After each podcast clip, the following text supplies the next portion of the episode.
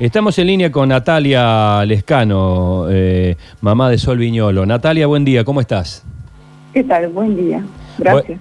Eh, no, no, gracias a vos por atendernos. Este, estamos siempre en estas circunstancias entre, entre darles eh, visualización al problema que tienen y entender que están atravesando una situación de profundo dolor pero eh, escuchando el audio de, un viral que está circulando, que, vos grabaste y leyendo el, texto, eh, es incomprensible.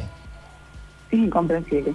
Estamos totalmente eh, asombrados con las actitudes de este fiscal, indignados. No podemos comprender cómo a una semana de liberar a Amoedo, que ya nos pareció una falta de consideración en todo lo que hay en la causa, Quiero advertir que lo que conocemos de la causa lo sabemos solo por los medios de comunicación. El fiscal nunca nos ha atendido, nunca nos ha convocado y no nos deja ver el expediente. Al día de hoy todavía no han decretado la participación eh, como creditante particular de mi persona, que voy en representación de la familia de Sol. Nosotros tenemos un lema que hemos puesto, esto no es un accidente de tránsito, esto es un crimen vial se tienen que dejar de caraturar ciertas situaciones que ocurren con ocasión de accidentes de tránsito como accidentes, como eh, delitos dolosos, culposos, sino como un delito doloso. En este caso, a Moedo se trata de una persona que estaba totalmente alcoholizada. Se ha dicho en los medios que tenía 2,07 gramos de alcohol en sangre, es decir, que venía consumiendo alcohol hacía muchísimas horas. Venía en un auto preparado mecánicamente para ir a mayor velocidad que lo normal. Dicen los testigos que iba a una altísima velocidad. Cuando durante el, hecho, cuando ocurre el embestimiento, él se escabulle y se mete entre los observadores y no presta ningún tipo de colaboración. Al día de hoy no ha manifestado arrepentimiento ni nadie de su familia se ha comunicado con nosotros. No podemos creer que el fiscal Tomás Casas haya tomado semejante decisión y no podemos creer que no nos permita acceder al expediente. Eh, están ustedes asesorados este, legalmente, por supuesto. Eh, la, razón por la cual no pueden acceder al expediente eh, entra dentro del campo legal. ¿Es legal que no los deje ver? siempre hay un momento, un tiempo en que se prepara, digamos, perdón que lo diga en términos tan tan este, eh, terrenales, pero este, hoy estamos en, una instancia donde ha transcurrido más de una semana, creo yo que ya estarían en tiempo y forma de, poder acceder al mismo. Seguramente que el fiscal podrá agarrarse de, muchas circunstancias formales, como formalmente le dio la libertad a Moedo también, porque esa es la jurisprudencia que ha marcado el Tribunal Superior de Justicia, de que todo ese tipo de, de hechos se consideran accidentes como si fuera un homicidio culposo, y entonces el fiscal ni siquiera razona en los elementos puntuales de esta causa, si es particular, y le entrega la libertad. Elementos formales puede encontrar, seguramente. Ahora, elementos reales, de fondo, nosotros yo digo, el fiscal es el que representa a la sociedad. El fiscal representa los intereses del Estado y en este caso representa los intereses de las víctimas. ¿Quién defiende a las víctimas si no es el Estado? Y si el fiscal lo libera y no escucha a las víctimas, ¿de qué lado está el fiscal? No necesita el abogado defensor a Moedo, si lo tiene el fiscal. Eh, antes, ¿tenés alguna información, o sea, ha llegado eh, algún rumor, algún trascendido, algún dato cierto de que esta persona, a Moedo, tenga algún tipo de, influencia que puede llegar a estar eh, demorando esto? No tengo ninguna prueba, pero... Estoy buscando una respuesta. Perdón que sea tan este, directo en las preguntas, pero estoy buscando una respuesta. Yo también estoy buscando una respuesta, porque no lo puedo creer, porque estamos consternados ante esta situación, imposibilitados, no solamente la liberación que ya fue eh, dolorosísima para, para las tres familias, sí, pero teníamos la esperanza de que el lunes o el martes íbamos a ver el expediente, podíamos conocer las pruebas que le ayudaron al fiscal para tomar semejante decisión y podíamos aportar las pruebas que nosotros podemos conocer. Por ejemplo, le dio la libertad sin haber escuchado a Fernanda Guardia, que es la única sobreviviente del hecho, que ella sabe cómo fue el hecho. Entonces, eh, sí, claro que todos sospechamos que hay eh, favoritismo o hay, una, o hay un desempeño formal o no tiene involucramiento o no tiene autonomía de criterio. De verdad que no sé qué le pasa a Tomás Casas. Pero lo que sí sabemos es que esto no es justicia y que la Fiscalía no está representando los intereses de las víctimas y de la sociedad y que hay un divorcio entre la sociedad y la justicia que eso hace que la sociedad no crea en la justicia. Luchi. ¿Cómo le va Natalia? Buen día. Em, sus palabras me, llevan y me trasladan un poco, salvando las diferencias, a lo que, le pasó a Blas, ¿no? Doblemente eh, victimizado, en este caso, a, ustedes como familia, porque al dolor de perder a, su hija, eh, se suma toda esta, esta travesía, eh, este andar por los pasillos buscando respuesta. O sea, no hay respiro para una familia que ha perdido a sus hijos. Por supuesto. Es, tremendo. Eh, es doblemente injusto. Ya perder un hijo no es natural, es como muy doloroso, como que vamos a necesitar toda la vida para reponernos de este dolor, si es que logramos reponernos. Pero además, la doble injusticia de que la persona que la asesinó porque esto no fue un accidente, la asesinó, la masacró, la desfiguró, no pudimos velarla a cajón abierto. La persona está en su casa, después estuvo solamente 19 días detenido y ahora está en su casa, tomando mate con su familia y contenido.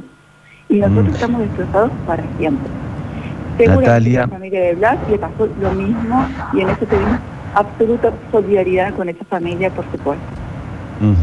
Natalia, eh, ¿Cuánto ha cambiado, cuánto ha cambiado su vida desde el momento en que sonó ese teléfono y le avisaron lo, lo de su hija? Es tremendo, es tremendo. Es tremendo, nos ha destrozado la vida. No hay palabras para describir el dolor, no hay, palabras, Lo único que nos queda a las familias de las víctimas es justicia, lo único que nos queda. Por eso estamos eh, totalmente convencidos de que necesitamos, de que en Córdoba empiece a cambiar la jurisprudencia, porque el resto del país ya cambió.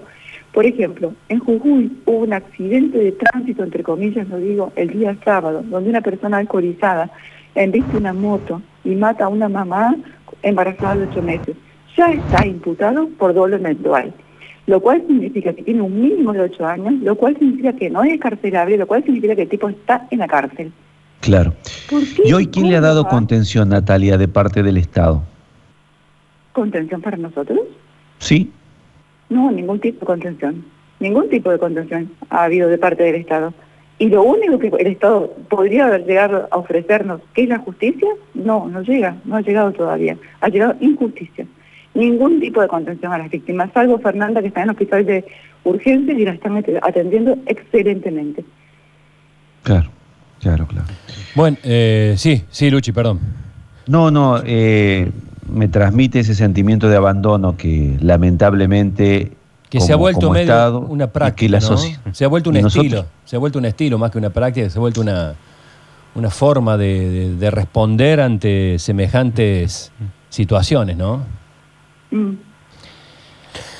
No, no, no quería consultarle nada a Natalia, solamente decirle algo que, digo, más allá de periodista, muchos de nosotros somos padres, y digo, el, el valor de esta charla con usted al aire, eh, sinceramente hay que agradecerle el valor para, de usted de hablar, de la fortaleza de hablar, y quiero que sepa que sirve, eh, digo, más allá de, las expresiones que usted pueda dar al aire, todo lo que se pueda generar desde los medios en esta situación eh, puede llegar a generar alguna respuesta. Por eso digo, lo, importante es que ustedes hablen también.